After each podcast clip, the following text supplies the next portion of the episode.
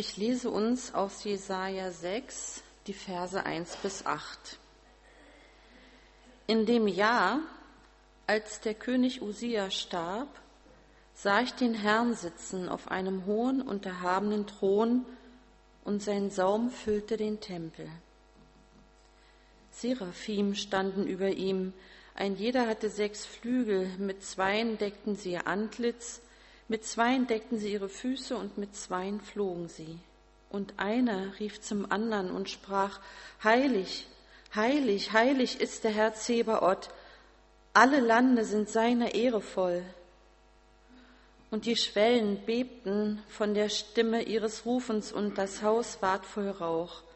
Da sprach ich, Weh mir, ich vergehe, denn ich bin unreiner Lippen und wohne unter einem Volk von unreinen Lippen, denn ich habe den König, den Herrn Zebaoth, gesehen mit meinen Augen. Da flog einer der Seraphim zu mir und hatte eine glühende Kohle in der Hand, die er mit der Zange vom Altar nahm und rührte meinen Mund an und sprach, siehe, hiermit sind deine Lippen berührt, dass deine Schuld von dir genommen werde und deine Sünde gesühnt sei. Und ich hörte die Stimme des Herrn, wie er sprach, Wen soll ich senden? Wer will unser Bote sein? Ich aber sprach, Hier bin ich, sende mich. Aus irgendeinem Grund berührt mich dieser Text immer zutiefst. Ich kann mich an meine Jungscha-Zeit, also an die Inhalte der Jungscha, nicht so an vieles erinnern. Meine arme Schwester war meine Jungscha-Leiterin. Niemand hat gerne seine kleine Schwester dabei.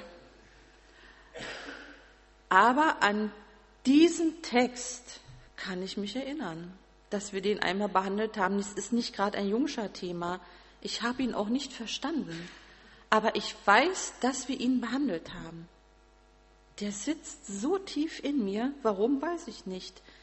Es ist einfach eindrücklich, ein eindrücklicher Text.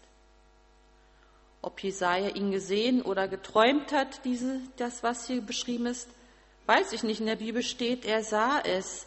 Vielleicht hat er es auch einfach nur geblickt, wie Gott ist.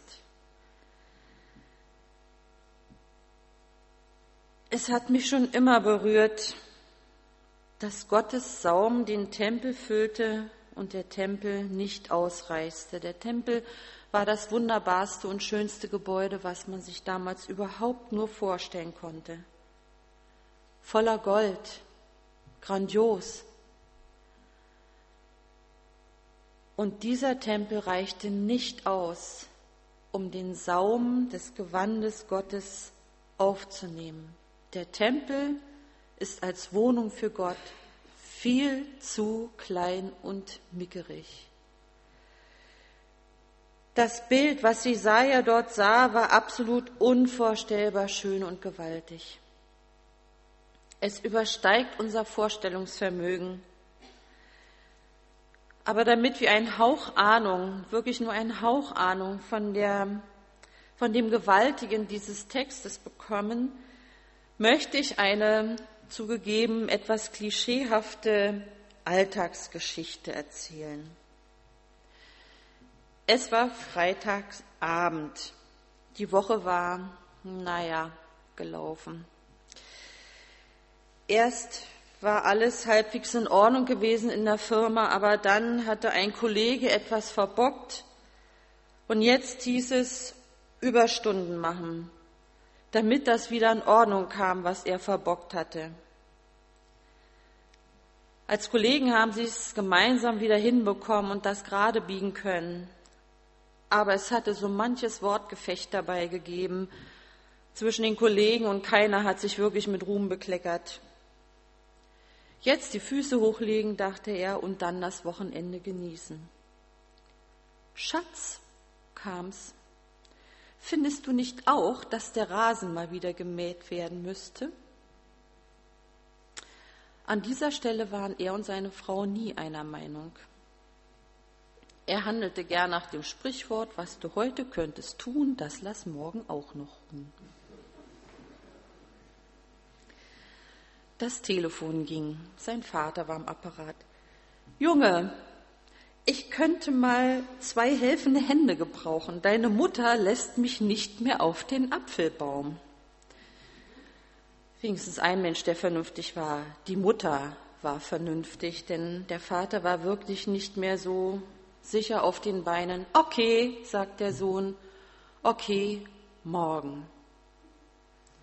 Papa, mein Fahrrad hat einen Platten. Okay, morgen. Wieder ging das Telefon und das Display verriet, dass Thea aus der Gemeinde am anderen Ende war. Thea auch theatralisch genannt, weil sie für die Anspiele in der Gemeinde zuständig war. Seine Antwort, okay, morgen. Also der Samstag war schon mal gerettet. Was hätte man sonst auch an einem schönen Samstag machen können, als Rasenmähen, Äpfel pflücken, ein Fahrrad zu reparieren und ein Anspiel einzuüben? Irgendwie hatte er das Gefühl, dass alle an ihm zerrten. Also setzte er sich wieder auf seinen Sessel, legte die Füße hoch und betete, Herr, gib mir doch bitte die richtige Perspektive für das Ganze. Und plötzlich wurde die Wohnung riesig und weit. Und er sah den Tempel. Es war so unglaublich schön. Er sah den Herrn sitzen auf einem hohen und erhabenen Thron. Und sein Saum füllte den Tempel. Seraphinen standen über ihm. Er hat, ein jeder hatte sechs Flügel. Mit zweien deckten sie ihr Antlitz, mit zweien deckten sie ihre Füße, mit zweien flogen sie. Und einer rief zum anderen und sprach, Heilig, heilig, heilig ist der Herr Zebaoth. Alle Lande sind seiner Ehre voll und die Schwellen bebten von der Stimme ihres Rufens und das Haus ward voll Rauch. Nicht wahr? Das ist undenkbar, unvorstellbar. So etwas erlebt man nicht alle Tage, dass man so eine Vision hat. Auch Jesaja hat es nicht alle Tage erlebt, deshalb hat er es auch datiert und gesagt in dem Jahr, als König Usia starb. Es war für ihn ein einmaliges Erlebnis gewesen und ein Erlebnis, was nur einmal stattfand. Ein gewaltiger Hymnus sprechen die Seraphim. Diese Seraphim sind wohl besondere Engel, sie werden mich nur an dieser einen Stelle in der Bibel erwähnt. Aber sie haben die große Ehre, die Heiligkeit Gottes hinauszurufen. Sie müssen einerseits menschenähnlich sein und andererseits aber doch ganz anders mit den drei Flügelpaaren. Vielleicht kommt da auch unsere Kitschvorstellung her, dass Engel Flügel haben. Es wird mir sonst gar nicht in der Bibel unbedingt erwähnt. Aber sie können scheinbar fliegen, aber gleichzeitig sich auch verdecken. Sie dürfen ganz nah bei Gott sein und ihn ehren. Es war ein so gewaltiger Hymnus voller Kraft und Macht, dass die Schwellen des Tempels bebten. Das Haus war voller Rauch, steht dort im Text. In Offenbarung 4, 1 bis 11 wird auch eine Szene vor dem Thron Gottes beschrieben. Wieder werden Gestalten mit je drei Flügelpaaren genannt und wieder sprechen sie von der Heiligkeit Gottes. Heilig, heilig, heilig ist der Gott, ist Gott der Herr, der Allmächtige, der da war und der da ist und der da kommt. Und die 24 Ältesten vor dem Thron Gottes legten ihre Kronen ab und beteten an, Herr unser Gott, du bist würdig zu nehmen Preis und Ehre und Kraft. Gott ist der Heilige und Erhabene, Gott allein. Und die Engel beten ihn an. In dieser Anbetung treffen die Engel und die Menschenwelt zusammen. In der Gegenwart Gottes kann man nicht anders als nur zu staunen und anzubeten. Und Gott ist hier, hier in diesem Raum. Er erfüllt Raum und Zeit. Und wenn wir jetzt einen Blick in diese unsichtbare Welt tun dürften, die Jesaja nur ganz punktuell einmal sehen durfte, dann würden wir vergehen. Wir würden Gottes Heiligkeiten nicht aushalten können. Gott ist hier. Und die Engel rufen sich gegenseitig zu, heilig, heilig, heilig ist der Herr. Und dieses Lob Gottes wollen wir jetzt gemeinsam mit den Engeln aufgreifen. Wir wollen ein Lied singen und vielleicht denken wir dabei, dass wir jetzt, wir als Gemeinde singen, aber im Himmel singen sie mit. Mit den Engeln zusammen wollen wir Gott anbeten.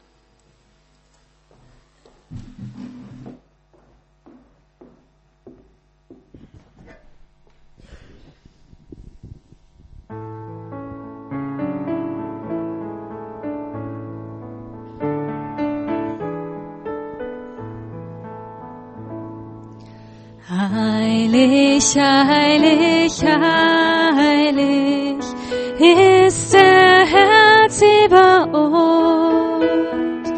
Heilig, heilig, heilig ist der Herr Zebaoth. Die Erde ist voll seiner Ehre, die Erde ist voll seiner Ehre voll seiner Heere. Heilig ist der Herr. Heilig, heilig, heilig ist der Herr Zebaoth. Heilig, heilig, heilig ist der Die Erde ist voll seiner Ehre. Die Erde ist voll seiner Ehre. Die Erde ist voll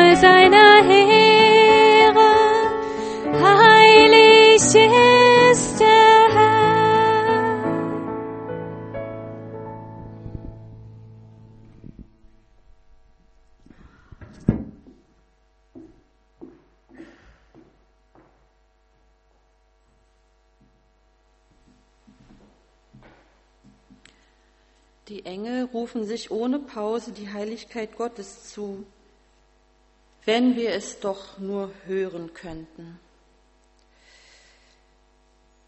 Seit ich hier in Barmstedt wohne, feudel ich. Vorher habe ich gewischt. Also gestern beim Feudeln dachte ich, heilig, heilig, heilig ist der Herr Zebaoth.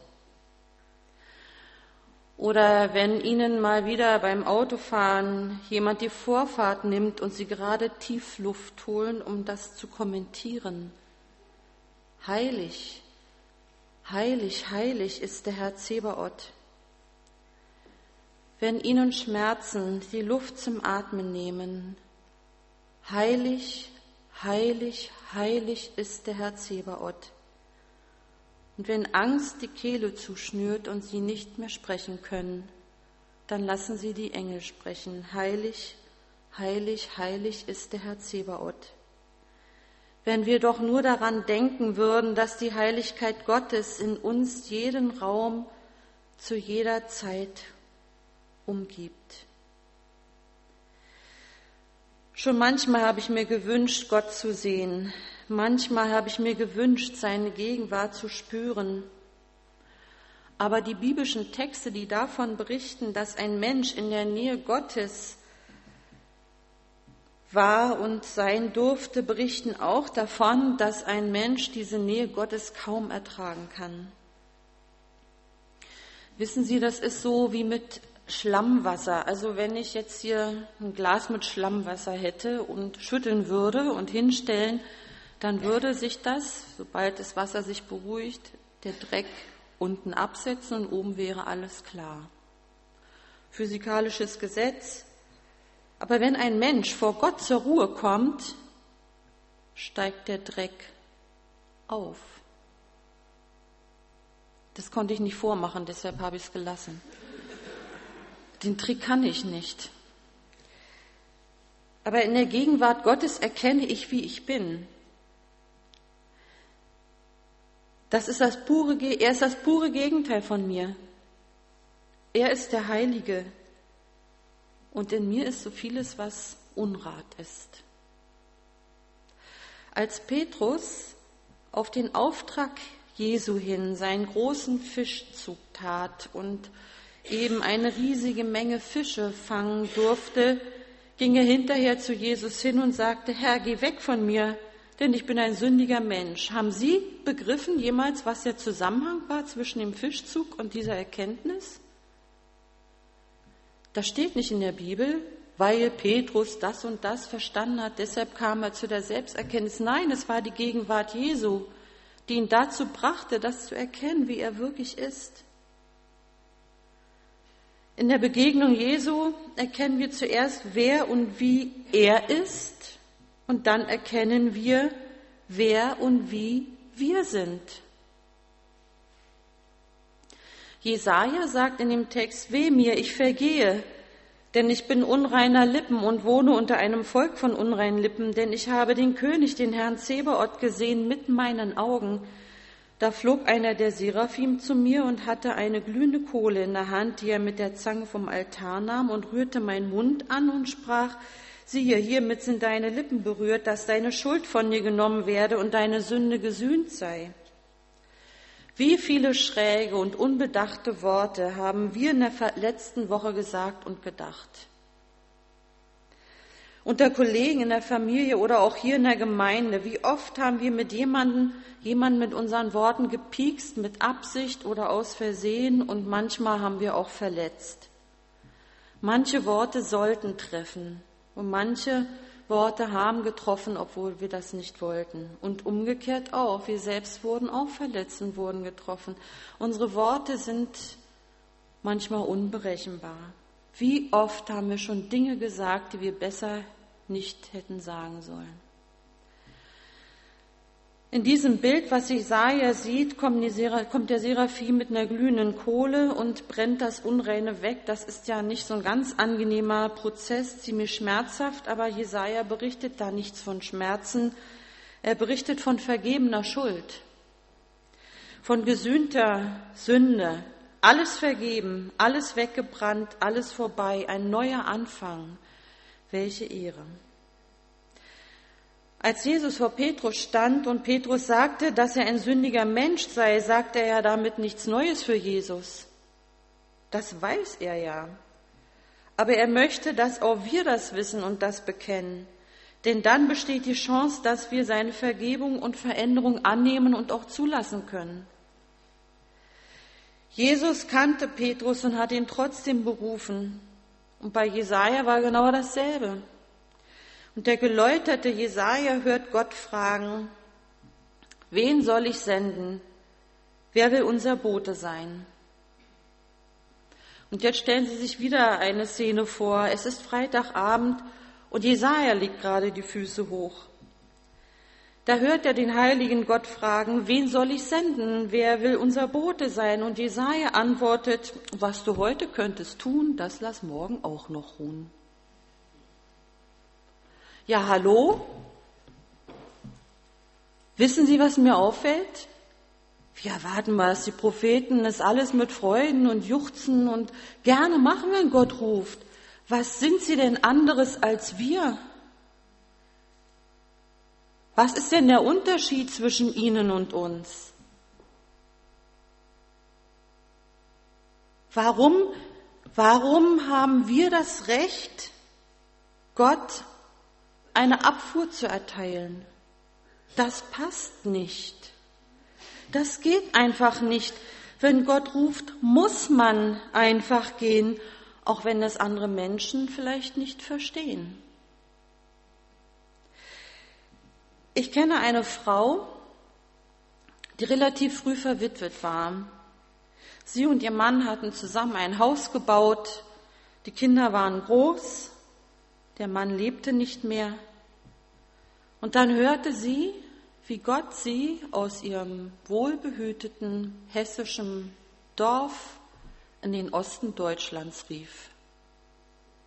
Und sie verkaufte dieses Haus und ging hin, um dort in einem missionarischen Projekt mitzuarbeiten. Sie konnte nicht anders als sagen, hier bin ich.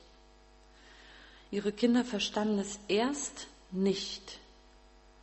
Aber als sie dann merkten, dass ihre Mutter zutiefst ergriffen war von dem Auftrag Gottes, da verstanden sie. Wenn Gott ruft, sendet er uns nicht immer in die einfachsten Aufgaben. Jesaja musste seinem Volk Gericht predigen. Das ist nicht gerade so das Schöne, was man sagen möchte. Aber er hat es getan. Warum? Er konnte nicht anders. Wenn der Heilige, der mächtige Gott und Herr ruft, kann man nicht anders als antworten. Gott fragt heute, hier, wen soll ich senden? Wer will unser Bote sein? Und was antworten sie? Keine Lust, keine Zeit, keine Kraft, was du heute könntest tun und so weiter. Was ist das für eine Antwort? Er ist der Heilige, der Mächtige. Wenn er ruft und wir antworten, dann sendet er uns, weil er mit uns ist, weil er bei uns ist. Er ist doch der Heilige, der Raum und Zeit erfüllt. Amen. Wir wollen beten.